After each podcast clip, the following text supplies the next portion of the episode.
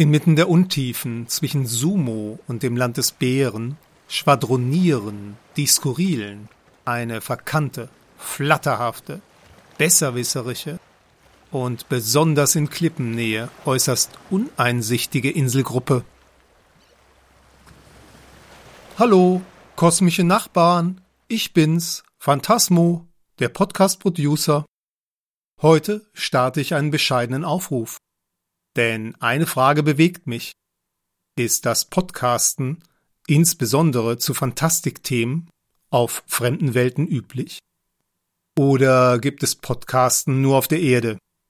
Oft war ich auf der Aussichtsplattform von Barbaras UFO-Waschanlage und sprach mit Außerirdischen, die dort ihren Cappuccino tranken oder ihn in sich hinein diffundierten. Auch in den Gassen von Trollshagen dem Hauptort der skurrilen Insel Bölk, sprach ich Extraterristen an, ob bei ihnen das Podcasten üblich ist. Ich erntete nur verwirrtes Ohren oder Augenrollen sowie erstauntes Antennenkräuseln. Seit Jahren nächtigt bei mir über die Karnevalstage eine liebe Freundin von Alpha Centauri. Auch sie kannte den Begriff Podcasting nicht. Dabei interessieren mich sowohl inhaltliche wie rein praktische Fragen. Zum Beispiel erfüllen Kondensatormikrofone auf Welten mit methanbasierten Lebensformen ihren Zweck? Oder greift man bei minus 182,5 Grad Celsius lieber zum dynamischen Mikro? Ich will betonen, ich bin kein Kohlenstoffchauvinist. Im Gegenteil, der Austausch mit Methan- oder Silizium-basierten Podcastern würde mich sogar besonders interessieren. Ich rufe euch auf, ihr Fantastik-Podcaster der Milchstraße. Kommuniziert mit mir, meldet euch. Ich darf dies ausdehnen auf unsere unmittelbarste kosmische Nachbarschaft. Ihr Podcaster der lokalen Gruppe. Ja, ihr seid mit angesprochen. Vielleicht sollte ich das kurz erläutern. Möglicherweise heißt die lokale Gruppe bei euch ja irgendwie anders. Wir Skurrilen und die Erdlinge generell verstehen unter der lokalen Gruppe den Galaxienhaufen, dem auch die Andromeda-Galaxie mit ihren geschätzten tausend Milliarden Sternen sowie unsere schmächtigere Milchstraße mit ihren nur 100 bis 300 Milliarden Sternen angehören. Dazu kommen noch etwa 70 bisher entdeckte Zwerggalaxien. Die lokale Gruppe hat einen Durchmesser von 5 bis 8 Millionen Lichtjahren. Da die lokale Gruppe nur den hundertmillionsten Teil des beobachtbaren Universums einnimmt, möchte ich das Ganze ein wenig erweitern, um vorsichtige Rückschlüsse auf die Bedeutung des Fantastik-Podcastens im Universum allgemein wagen zu dürfen. Ich bitte deshalb auch die Fantastik-Podcaster des Virgo-Super-Galaxienhaufens, mir ein Lebenszeichen zu senden. Vielleicht könnte Frau, Mann oder Dings da auch mal ein Podcast-Wichteln veranstalten. Falls es eine Arbeitsgemeinschaft der Virgo Super Galaxien Haufen Fantastik Podcaster geben sollte, ich wäre dabei. Notfalls auch als Kassenwart. Ach so, auch beim Virgo Superhaufen bin ich mir nicht gewiss, dass jeder Virgo Superhaufler weiß, welchen Ausschnitt des Alls wir Irdischen darunter verstehen.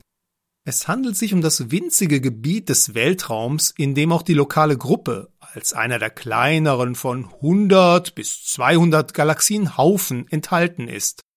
Der Virgo Superhaufen ist nach neuesten Erkenntnissen wiederum Teil des Laniakea Supergalaxienhaufens, dem neben unserer Milchstraße vermutete 100.000 Galaxien angehören, obwohl sämtliche Laniakea-Podcaster natürlich ebenso geschätzte Nachbarn sind, bitte ich dennoch diejenigen unter Ihnen, die nicht zugleich Virgo-Superhaufler sind, davon Abstand zu nehmen, mich anzuposten. Ich muss das Material alleine sichten. Der Intendant des Podcast-Sendezentrums Bärchenberg finanziert mir keine Assistenz. Außerdem fürchte ich, mein Postfach könnte überlaufen. Liebe Laniakea-Podcaster, die ihr nicht zugleich Virgo-Superhaufler seid, fühlt euch nicht auf den Schlips getreten, wenn ihr einen Schlips kennt. Brennt bitte unseren blauen Planeten nicht aus Verärgerung weg. Also, liebe Virgo Super Galaxien Haufen Podcaster, jetzt sind wir unter uns. Es drängt. Meldet euch und bitte, wenn ihr Dateien mailt, könnt ihr sie ins MP3-Format umwandeln? Wave ginge auch. Die einzige Datei in meinem Besitz, die möglicherweise Indiz für außerirdisches Podcasten sein könnte, bekam ich von Quark Fug. Leider weiß ich nicht, ob er damit seinem Namen Ehre machte. Quark Fug ist der Wombat-ähnliche Außerirdische, der in seinem Shop früher Quantendrücker verkaufte. Die Datei, die ich von ihm immerhin für ein Monatsgehalt erwarb, ließ sich mit meinem Smartphone nicht öffnen. Stattdessen begann das Gerät mich zu beschimpfen, schlug zweimal auf mich ein und wollte entschweben. Ich konnte es mit letzter Kraft zu Boden zwingen. Also bitte MP3s oder Wave. Meldet euch, ihr Virgo Super Galaxienhaufen Podcaster und sagt mir zum Beispiel, ist es bei euch erlaubt, mit Nahrungsmitteln zu spekulieren? Gibt es bei euch Mitplanetler, die verhungern? Oder habt ihr das abgeschafft? Wird bei euch auch quasi nie über große Waffenhersteller berichtet? Dafür lieber gekocht, geschmalzt oder gesrillert? Besitzen bei euch auch die 85 Reichsten zusammen so viel wie die 3,5 Milliarden Ärmsten?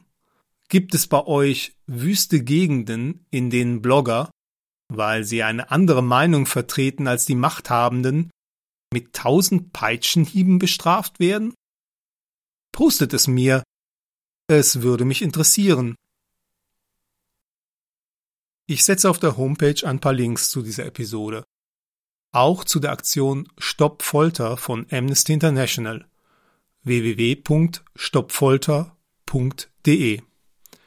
Wenn Sie sich an dieser Aktion beteiligen, setzen Sie sich unter anderem für den saudi-arabischen Blogger Raif Babdawi ein. Dieser wurde weil er eine andere Meinung als seine Regierung vertritt, zu zehn Jahren Haft, zu einer hohen Geldstrafe und zu lebensbedrohlichen tausend Stockschlägen verurteilt. Raif Badawi ist Ehrenmitglied des deutschen PEN. Sein Verteidiger Walid Abu al-Kahir, ich hoffe, ich habe es halbwegs richtig ausgesprochen, wurde übrigens in Jeddah, Saudi-Arabien, zu 15 Jahren Haft verurteilt. Es gibt wirklich Regierungen, zu denen einem nichts mehr einfällt, oder? Die Skurrilen wünschen allen Hörerinnen und Hörern sowie allen Lebewesen in den Tausenden von Galaxien des Virgo-Superhaufens einen hoffentlich guten, peitschenfreien, skurrilen Tag.